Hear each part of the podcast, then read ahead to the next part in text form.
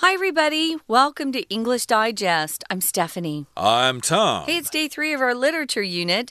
So, we're going to be focusing on the novel The Sympathizer and some of the themes that you'll find in the book. We like to ask ourselves, what was the author trying to communicate? And our authors here, his name is Viet Thanh Nguyen. That's the English pronunciation, guys. Uh, neither Tom nor I have ever studied Viet Vietnamese. So we're just going to go with the good old English pronunciation of the names. We kind of uh, slaughter the names, which just means we say it really badly. Uh, we're going to talk about what our author was trying to communicate. I, I talked to one of the editors here who um, read the novel and really enjoyed it. And he told me that the author is in his 40s. And it is interesting because I think it's the first time we get the perspective of someone from Vietnam on the on the war. Usually hear the perspective of Americans, you know, or what they felt about it, uh, especially if you're an American and you grew up in America. But this is actually a novel written from the perspective of someone who is Vietnamese, but also spent a significant amount of time in America. His English is very good. Uh, indeed. So, this is a novel about a spy who is uh, working for the uh, Vietnamese communists, uh, the current government of uh, Vietnam. And uh, we also refer to them as the North Vietnamese, which uh, no longer exists because it's a unified country now. But again, we're talking about the sympathizer, and we're actually going into detail today. We're going to talk about some of the themes and ideas in our featured work of literature for the month of March. So let's get to it. Let's read through the entire contents of our lesson right now.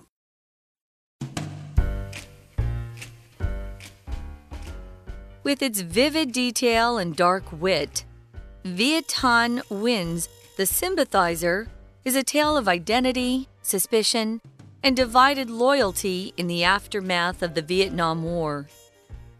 Beginning in the weeks leading up to the fall of Saigon, the novel introduces us to the captain, a communist spy in the service of a high ranking official. As the book progresses, his double role within the conflict becomes increasingly dubious. Identity is one of the book's central themes. As the illegitimate mixed race child of a French priest and a Vietnamese villager, the captain has been made to feel like an outsider from a very young age. This divided sense of belonging is what initially leads him to consider himself an ideal spy, as he is simply able to see any issue from both sides.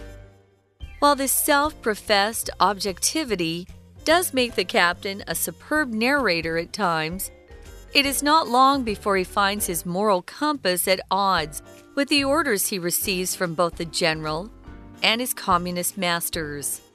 While the captain may not be a moral hero, he nonetheless attempts to do what is right at several points in the story. His decision to risk his life to save Bone is an outstanding example of this. It is in these later chapters where he directly disobeys his masters, knowing that he may be imprisoned or killed for doing so, that the captain truly displays his humanity. Bone, his childhood friend, is the closest the captain has to family. In a conflict that has split his already fragmented identity, Bone is the captain's only link to a time when he did not have to hide behind a mask. Let's uh, talk about the lesson for today, everybody. Again, we're kind of looking at some of the details of our featured work of literature for the month of March, and it's a novel entitled The Sympathizer. Now, here in the first paragraph, it says, with its vivid detail and dark wit, Viet Thanh Nguyen's The Sympathizer is a tale of identity, suspicion, and divided loyalty in the aftermath of the Vietnam War. Okay, so here again, we're talking about the novel as having lots of vivid detail, which means uh, it has a lot of detail, a lot of information that you can imagine, that you can see clearly in your mind as you read this book. And it also has some dark wit. Uh, wit is kind of like humor, but it usually refers to a very perceptive way of seeing things and coming up with the very clever descriptions of those things in life. But this is dark wit, okay, which uh, might be kind of uh, pessimistic a little bit uh, because it's kind of looking at the dark side of the world and spies and war and stuff like that. Uh, yeah, you could expect that in such a novel. Oftentimes, when you uh, will hear this description, dark wit or dark humor, it usually has to do with death, too. So, yeah, prepare yourselves. So, that's the name of our author, uh, Viet Thanh Nguyen. And it is a tale of identity who you are. Who are you really? So, yeah, it's a, a tale of identity. Do you show people who you are? Suspicion. If you're a spy, you're suspicious of everybody uh, because you know that you can't be trusted either. And divided loyalty is he loyal? to his friends or to his communist masters or even to the general who is his enemy, of course. So this is um, told in an era right after the Vietnam War. Aftermath just means uh, in the aftermath of the war. What happens after something takes place? That's the aftermath. Um, I don't know if we use it so much when we're speaking, but we definitely use it in writing. So, aftermath just means, you know, the after effects, the consequences of some event, especially something that's uh, unpleasant. Uh, right. So there might be uh, some kind of disaster or something. Maybe a typhoon comes to Taiwan. And then we talk about the aftermath of the typhoon. What happened afterwards? Uh, we found people who were hurt or killed, and how we fixed things up again, uh, how we returned to normal. That's the aftermath of a typhoon. And yes, the Vietnam War ended, I believe, uh, in 1975. And uh, then, of course, we had the aftermath and all the things that happened after the war ended. And beginning in the weeks leading up to the fall of Saigon, the novel introduces us to the captain, a communist spy in the service of a high ranking official. So, yes, indeed, this novel begins just before the fall of Saigon, in the weeks leading up to the fall of Saigon. So, leading up to just means uh, before something happened, and then talking about the events that happened up to that time. Right. So, uh, beginning in the weeks uh, leading up to the fall, that's when we meet the captain, as Tom said. Now, as the book progresses, or as you get further into the book, his double role within the conflict becomes increasingly dubious. If, if something's dubious, wow, uh, you don't hear this word much. It's a great word. Dubious just means something that you kind of start suspecting. Um, it's doubtful, it's questionable, especially the value of something. You know, um, maybe you've got a friend who wants to go. Uh, on a trip abroad and they they ended up on a website that was selling tickets at a really low price and you think Ugh, that looks dubious. Uh, can we really trust that? It looks a little bit like it's a shady deal or or it's morally wrong. So dubious. So what he's doing is he is uh, playing two roles. Uh, he's playing a role as a communist spy and he's also pretending to be loyal to uh, South Viet the South Vietnamese general that uh, uh, you know they're all evacuated to America at one point after the war.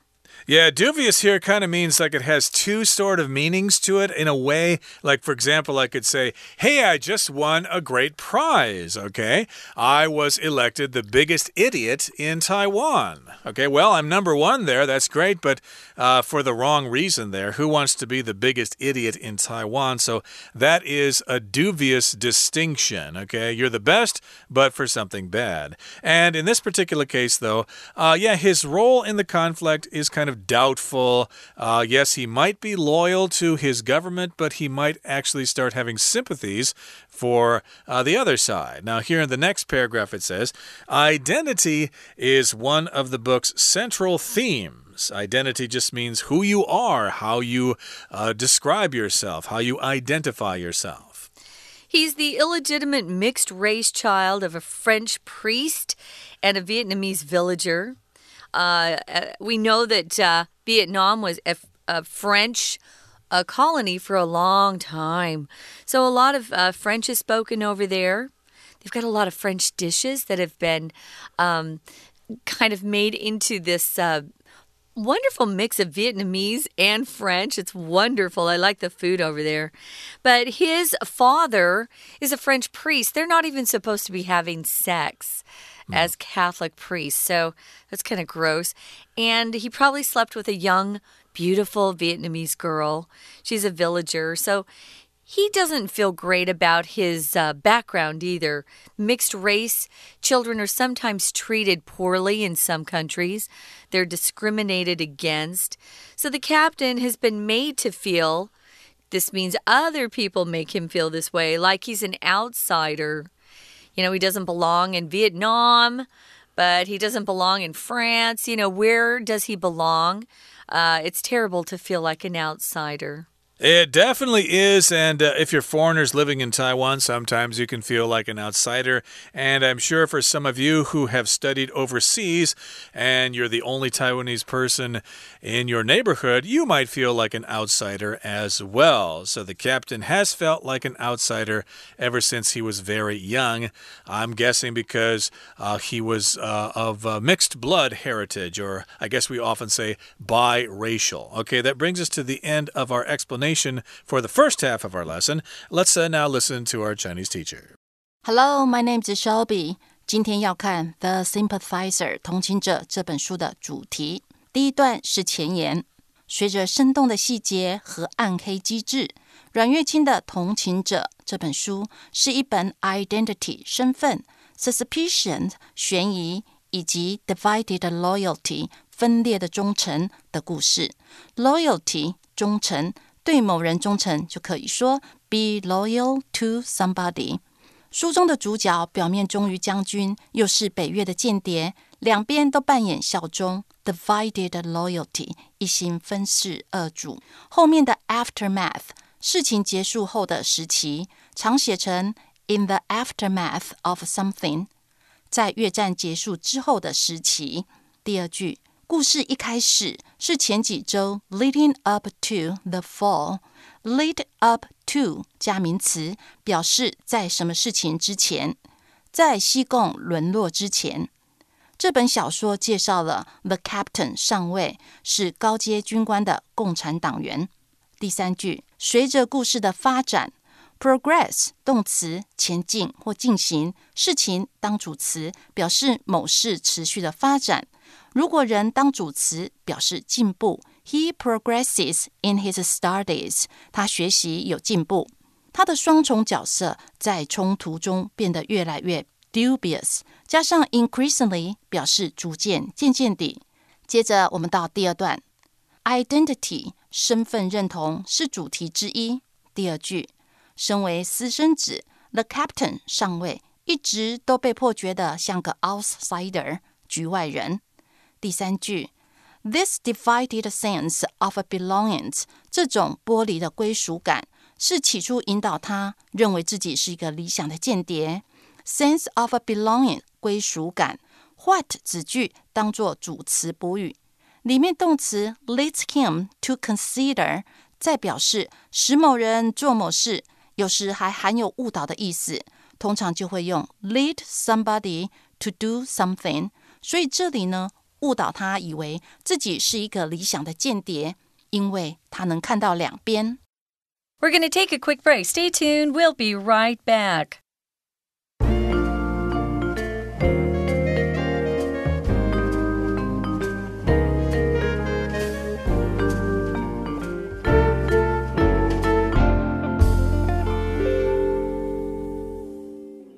Welcome back, guys. We're talking about the novel The Sympathizer and talking about some of the central themes or uh, the motifs in the book, what the author is trying to communicate. And right there in the first paragraph, it just says it's a tale or story of identity, suspicion, and divided loyalty. And it's set right after uh, the Vietnam War ended. So it's kind of interesting. We don't have a lot of books in this uh, written from this perspective or in this period of time that aren't written by Americans or uh, people that were um, part of the military over there. So it's kind of fun to read a different perspective. Our author is Viet Thanh Nguyen, and he writes about uh, a guy named Captain. He's a captain in the military. Um, he's a communist spy so he is loyal to North Vietnam during the war, although he's working in South Vietnam for a general as his trusted aide. Of course, he is not to be trusted because he's a spy. So we know that identity is one of the book's central themes. Uh, you know, our captain doesn't feel great about himself. He was always made to feel like he didn't belong anywhere. He's mixed race, he's biracial. And so he's got this divided sense of belonging inside himself.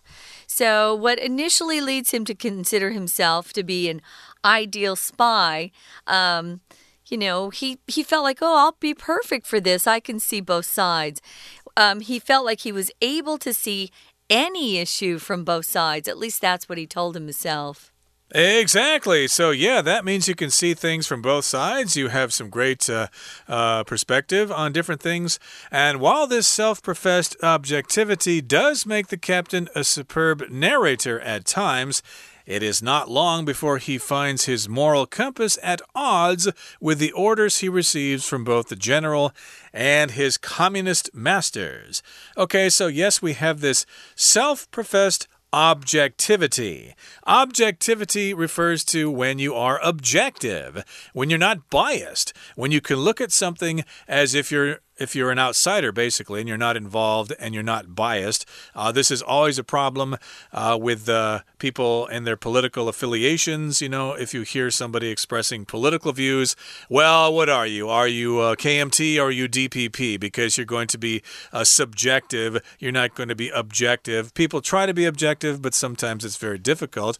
But uh, he thinks he's objective here because, well, he's different from everybody else. He's biracial and maybe maybe that can make him a superb narrator at times. Superb just means really great, excellent. Hey, this is superb tea. Thank you for serving me this wonderful oolong tea. It's superb. And a narrator, of course, is somebody who tells a story. Right. Uh, it's kind of fun. Uh, sometimes they'll have narrators in movies. So you hear a voice telling the stories, you watch the action, and the actors, you know, acting out the film. But uh, yeah, he's a superb narrator because of this ability, he thinks, uh, to tell, you know, to look at an issue from both sides. But it's not long before he finds his moral compass at odds with the orders he receives. Your moral compass is just kind of that feeling inside yourself of what you think is right and wrong. And that feeling inside, your gut reaction, uh, kind of lets you make decisions based on what you personally think is the right thing to do. Um, now, if that moral compass is at odds with something, it just means they clash, they don't work well together. Uh, what your moral compass is telling you is exactly the opposite of what you're facing. So he gets orders, um, of course, from the general, but also his communist leaders or masters. So this this makes it difficult. He probably doesn't feel very much at peace most of the time because he would feel like never feeling like, you know, he's pleasing everybody or what he's being asked to do uh, maybe feels bad inside himself based on his own moral um, moral compass or his own principles that he wants to live his life on. Right. So I guess basically, uh, sometimes he questions who is right and who is wrong. He's uh, working for the communists here, but uh, maybe he's also sympathizing with the South Vietnamese, the general, and that's why he's at odds with his leaders. I just want to mention I I kind of said at odds meant you were clashing with your your morals. It means you're at com it's at conflict. There's some sort of conflict. Clash just means things conflict as well. So there's a conflict going on with how he feels inside and what he's being told to do. Uh, indeed. Okay, so let's move on now to the next paragraph here. It says, While the captain may not be a moral hero, he nonetheless attempts to do what is right at several points in the story. So, yeah, in this story, the captain really isn't our big hero here. He's not really a moral hero, not someone we can learn from, but still, nonetheless, he tries to do what is right at many different points in the story. So that's something to keep an eye on. Yeah, that was my thought. After I finished reading this, I thought, eh, he's not some great hero that you can look up to. But there are points in the story, guys, where he does make the right decision. So we find out his decision to risk his life to save his buddy Bon or Bone is an outstanding example of this. Right. I remember when he says, you know, um, it was a foolish mission to go back to Vietnam and try to retake Vietnam. He said it was a crazy, foolish suicide mission, and yet he was willing to go back himself because he wanted to help save his friend who was already involved. So it's in the later chapters where he directly disobeys his masters. Uh, I think he's probably talking, we're talking about the communists there. Well, in the general, they don't want him to leave America. So if you disobey, it just means you are not listening to whoever's telling you uh, what to do. You are kind of just ignoring what they say if you disobey. Um, we use this word a lot when we talk about kids disobeying their parents or uh, school kids disobeying the teacher. Uh, you're not following the rules, you're doing exactly what they don't want you to do. Right. So if you're a soldier, of course, you need to obey your orders. But if you disobey your orders, hey, you could be in big trouble. So again, uh, he does directly disobey his masters sometimes. And he does this knowing that he may be imprisoned or killed for doing so. And of course, if you're imprisoned, you're put in prison, you're put in jail, or he may have been killed or executed, perhaps, and it is only in these times that the captain truly displays his humanity. And your humanity means basically knowing what is right and what is wrong and caring for your fellow human beings.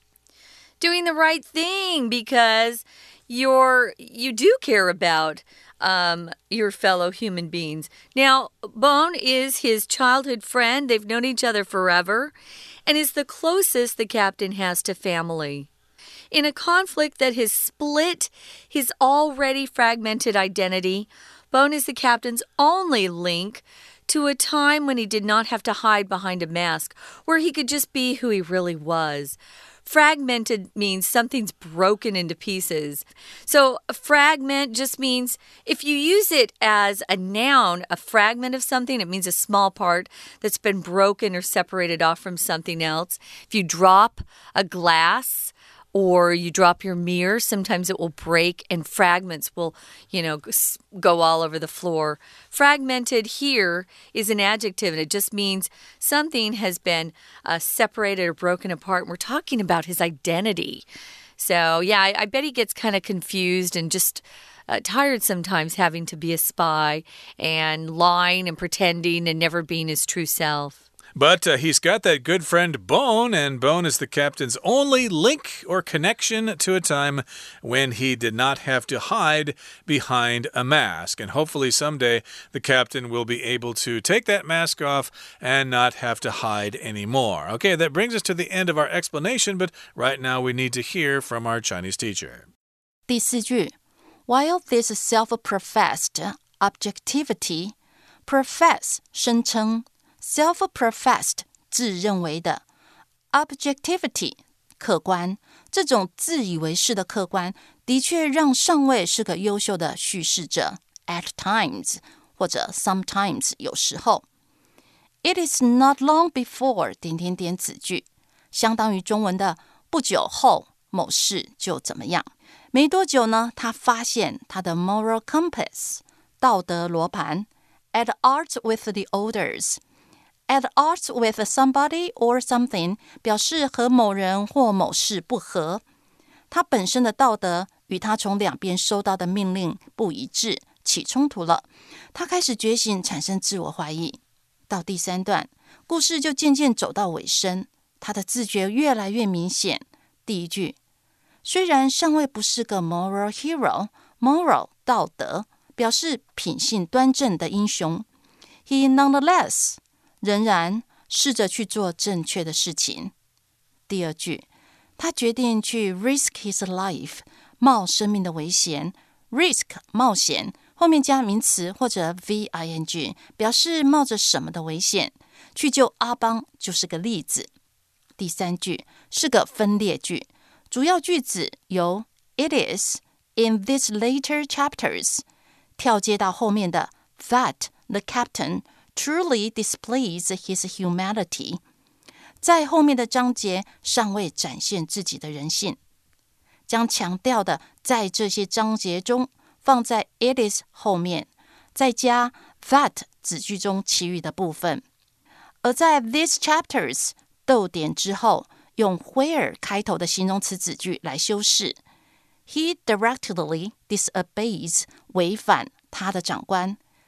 知道他可能被关或者是被杀。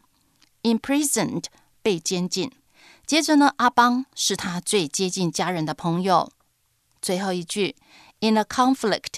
在一个冲突中，that 撕裂他早已 fragmented identity，fragment 碎片或者破碎，fragmented identity 支离破碎的身份认同。阿邦是尚未唯一的联系，the only link to something，对某一个时期，when 是在那时期，相当于 in which 当形容词子句来修饰前面的 a time，他不必藏匿在面具之下。也就是说，在面对阿邦的时候，他无需隐藏自己，是唯一可以显露 true color 真实本色的人。最后，我们课外补充一下，《The Sympathizer》同情者是在二零一五年出版，讨论移民或黑色幽默等，受到非常广泛的积极评价哦。以上是今天的讲解，谢谢收听。That is it for today's lesson. Thank you so much for joining us, and uh, we hope you decide to read this novel. Otherwise, our summary of the novel will have to suffice. From all of us here at English Digest, I'm Tom. I'm Stephanie. Goodbye. Bye.